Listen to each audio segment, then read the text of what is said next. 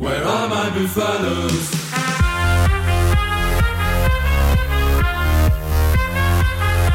Bonjour et bienvenue dans Démol et Débat. Comme tous les dimanches, on revient sur votre, votre samedi rugby.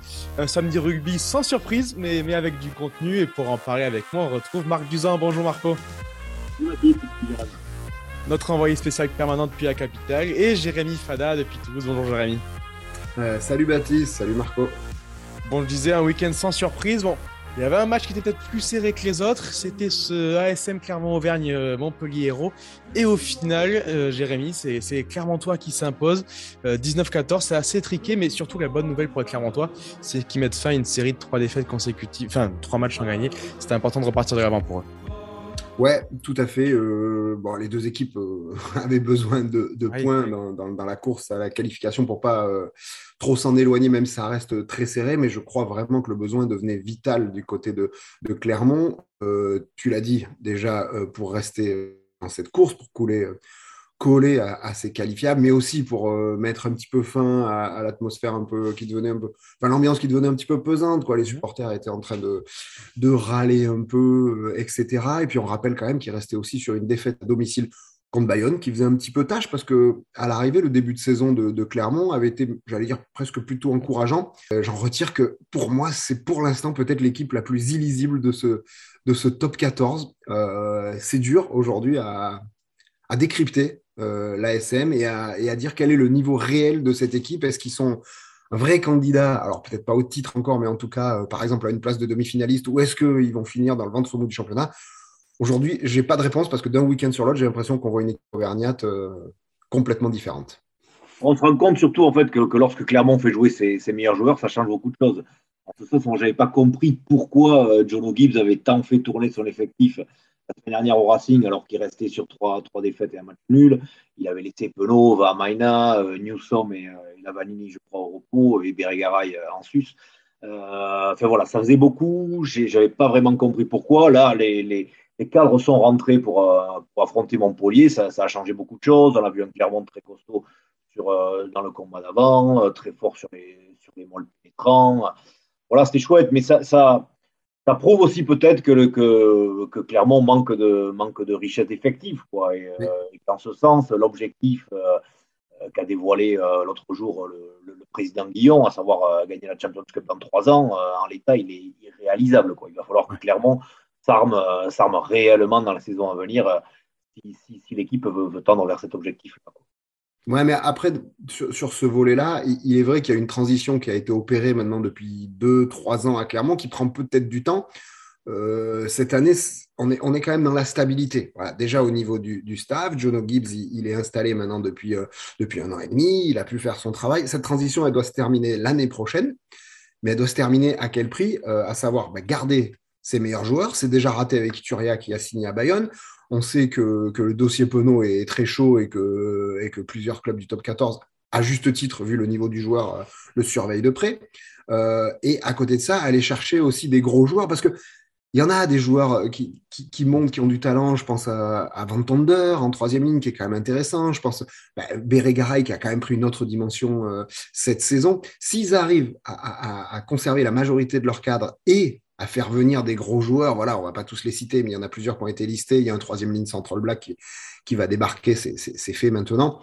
Euh, évidemment que cette, cette équipe pourra changer de, dimension, mais voilà, il faut continuer et surtout ne pas rater la fin de cette transition. Voilà donc pour, euh, pour les Clermontois.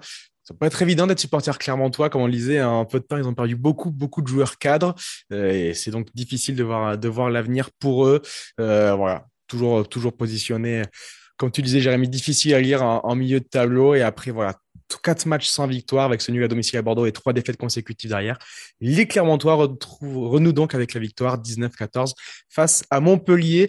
On va enchaîner avec la, la thématique suivante. Euh, les Bordelais, hier, recevaient le, le CA Brive. Et même si c'est peut-être l'équipe la plus faible du championnat aujourd'hui, n'en déplaise à, à Jérémy, euh, les Bordelais, euh, voilà, on, on les ressources. On a déjà vu un début de quelque chose la semaine dernière à, Perpignan. Et la question qui fâche, la voici.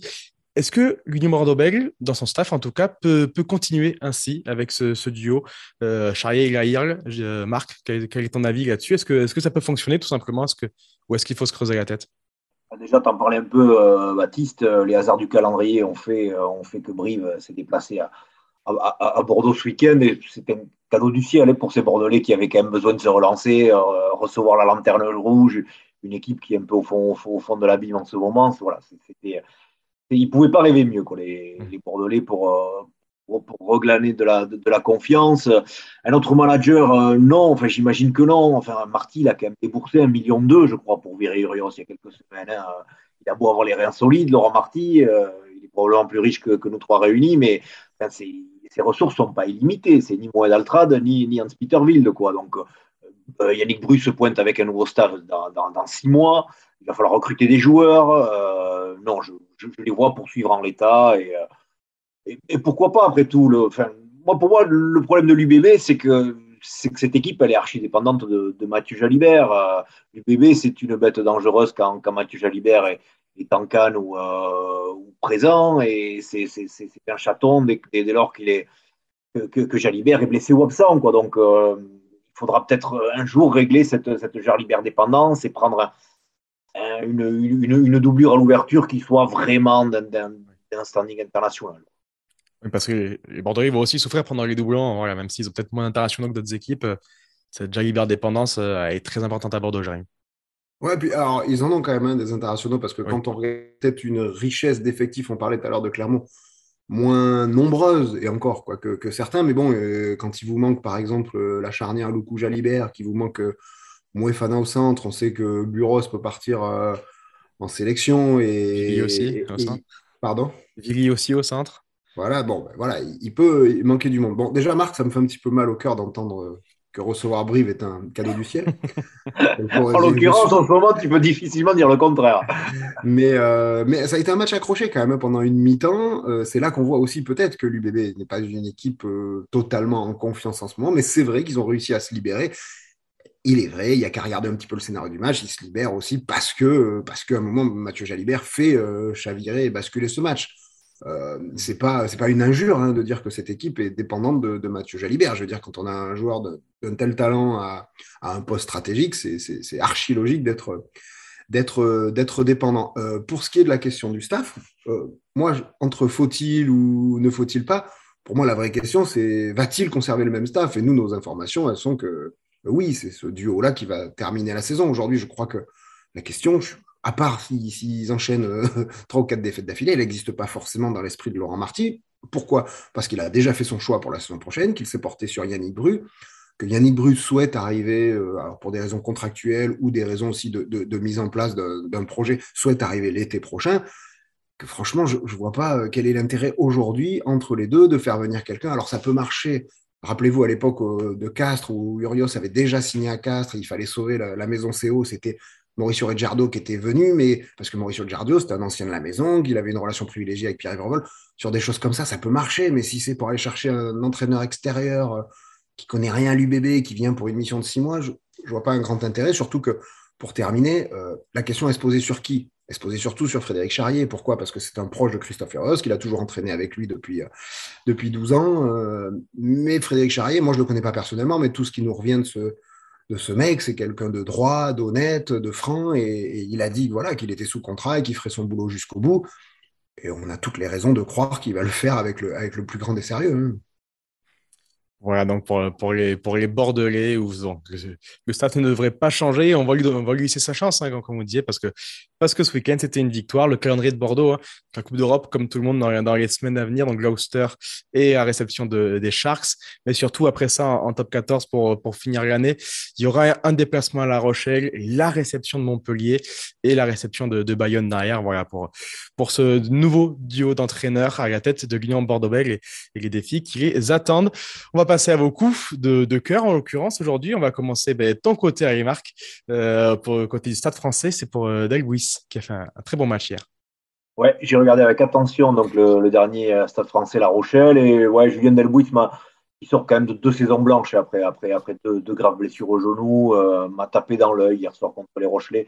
Il a déchiré le, rideau défensif Rochelet à deux reprises. Il a été très vif, très rapide, très costaud. Voilà, c'est une excellente nouvelle pour les soldats roses qui cherchent quand même un perce-muraille depuis le départ de Danti et depuis les depuis l'échec ont mappé.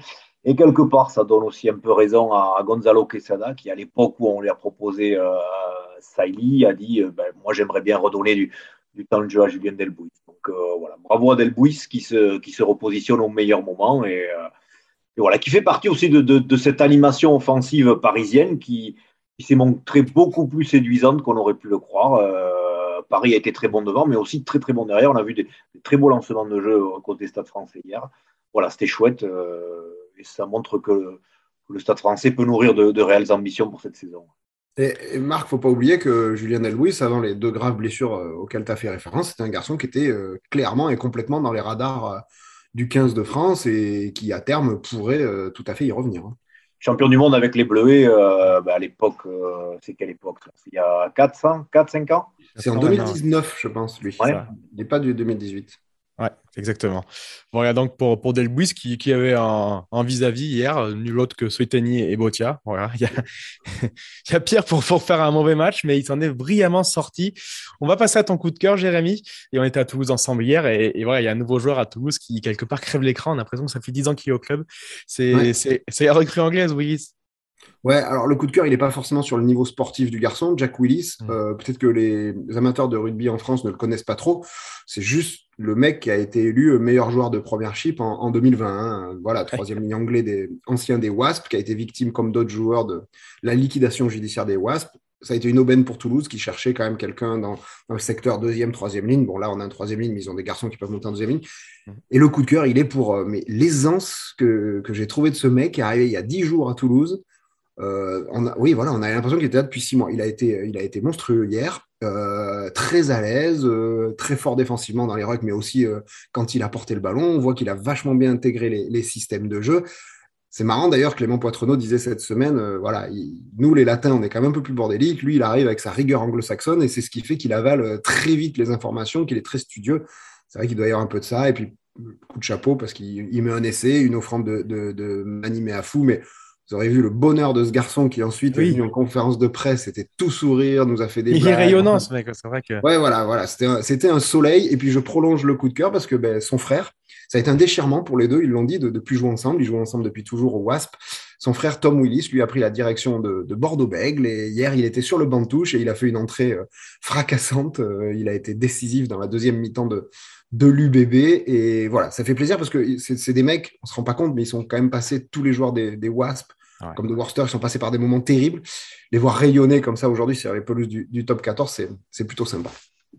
Voilà, donc pour, euh, pour ces deux arrivées euh, qui font du bien au top 14, deux super joueurs et, deux super mecs visiblement, comme, comme on lisait à l'instant. On va finir l'émission comme toujours avec le, prono, messieurs. Euh, le match de ce dimanche soir et affiche, c'est le RCT qui reçoit le Racing 92. Tout simplement, Marc, ton, avis sur cette rencontre sur les Racing Men que tu suis également, est-ce qu'ils est peuvent faire un coup sur la rade? Non, je pense pas l'état, ils peuvent faire un coup sur la rade. Non, je ne rien en disant que euh, l'objectif principal du Racing depuis six saisons, ça reste la Champions Cup, que samedi prochain au Havre, ils affronteront le Leinster, euh, la plus grosse équipe de la compétition probablement, et que, le staff francilien a, estimé que, les, joueurs, euh, les joueurs cadres avaient besoin de fraîcheur avant d'affronter le Leinster. On a vu que, la fraîcheur était quand même assez important. Les Toulousains avaient explosé les dernières, avaient pris 40 points en demi-finale contre, cette même équipe irlandaise. Donc tous les cadres du, Racing seront au repos par rapport à la dernière victoire contre Clermont. Euh, seuls trois joueurs restent dans le 15 majeur, à savoir euh, Clément Zach, Gibert et Diallo. Donc ça, ça, me semble vraiment compliqué pour le Racing de, faire quelque chose euh, ce soir à Mayol. Ceci dit, le, collectif a, quand même plutôt belle gueule, puisqu'il y aura quelques revanchards dans, l'équipe du Racing, à savoir Warwick Gillant, l'arrière des Springboks, qui a, très peu joué, qui est barré par Max Spring depuis le début de saison. Il devra prouver qu'il a le niveau de top 14. Euh, Teddy Ribarin, international tricolore, qui a également très très peu joué euh, depuis le coup d'envoi de l'exercice 2022-2023. Euh, ou encore Antoine Gibert, qui a été excellent contre, contre Clermont. Donc le, le, ce ne sera pas une, une, une, faible équipe du Racing, mais de là à battre l'équipe la plus dense euh, du championnat, euh, non, moi, j'y crois pas. Rapidement, je la donne cette compo, comme ça on, pourra visualiser. Le Racing vient donc avec une première ligne, Gojigashvili, Narissia et Allo. Euh, une seconde ligne, Palu et Anton Bressler. Une troisième ligne, Diallo, Kamikamika et Baptiste Chouznou. La charnière, donc tu l'as dit, Ribaren, Gibert. Euh, au centre, on aura Tabuavou et Clemenzak. Aux ailes, Dupichot et Donovan Taufifenoa. Et donc Wari à l'arrière. Euh, Jérémy, Marc à l'instant, nous disait que, Toulon, c'est une des équipes les plus denses du championnat. On avait du mal à la lire en début de saison. On commence, on commence à avoir quelques, quelques effets de cette équipe toulonnaise. Oui, clairement, mais ça reste une équipe branchée un peu sur courant alternatif. Quoi. Et même au, sein des mêmes matchs, je me rappelle le match à, Bordeaux où on se demande comment ils perdent. Euh, enfin bon, euh, mais il est vrai que de plus en plus, on voit quand même. Euh, on parlait tout à l'heure de, de, Clermont avec ses gros joueurs. Quand, quand Toulon rentre ses gros joueurs, attention quand même, hein, ça sera, ce sera un candidat au titre. Hein, il faut pas, il, faut pas se leurrer.